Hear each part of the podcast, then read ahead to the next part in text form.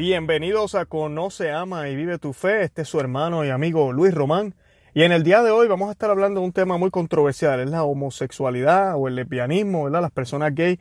Y una pregunta que me han dejado varias personas en, en el Messenger, por Facebook, eh, algunos en Instagram también. Eh, nos han hablado qué piensa la iglesia de la, iglesia, de, de la iglesia de la homosexualidad. Y lo otro que nos han querido preguntar es si es posible cambiar. Si estas personas son así, ¿por qué nosotros estamos empeñados en decir que lo que ellos hacen está mal?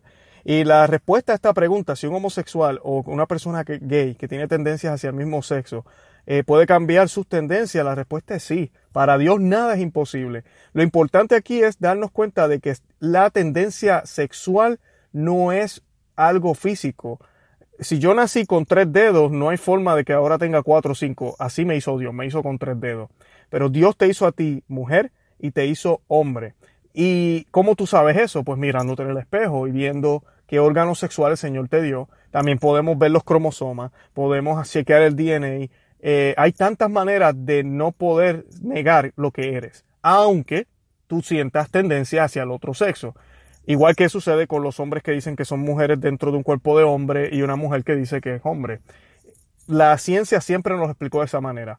Todos sabemos que allá afuera ahorita mismo hay una mafia que quiere imponer estas ideas y han tratado de cambiar lo que la ciencia ha dictado y ha dicho por siglos, lo quieren ahora cambiar.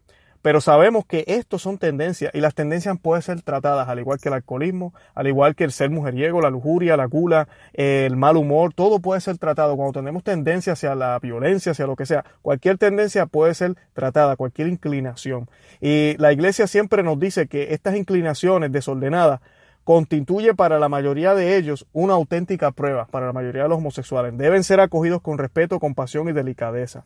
No debemos discriminar contra ellos. Estas personas están llamadas a realizar también la voluntad de Dios porque son seres humanos, eso es lo más importante. Y si son cristianos, están llamados a unir al sacrificio de la cruz del Señor las dificultades que ellos pueden encontrar por causa de su condición, de sus tendencias. Pero esas tendencias se pueden ir. Hay miles de casos, miles de personas que han dejado de ser homosexuales y que ahora le sirven al Señor dignamente. Las personas homosexuales están llamadas a la castidad y no son los únicos que están llamados a la castidad. También los heterosexuales, si queremos servirle a Dios 100%, estamos llamados a la castidad. Y, y se nos pide que los que que caminemos con ellos para que poco a poco, de una manera gradual, puedan alcanzar la realización de ser unos verdaderos cristianos. Lean el pasaje de Romanos 1, 26, 32, donde San Pablo nos habla muy claramente sobre la homosexualidad.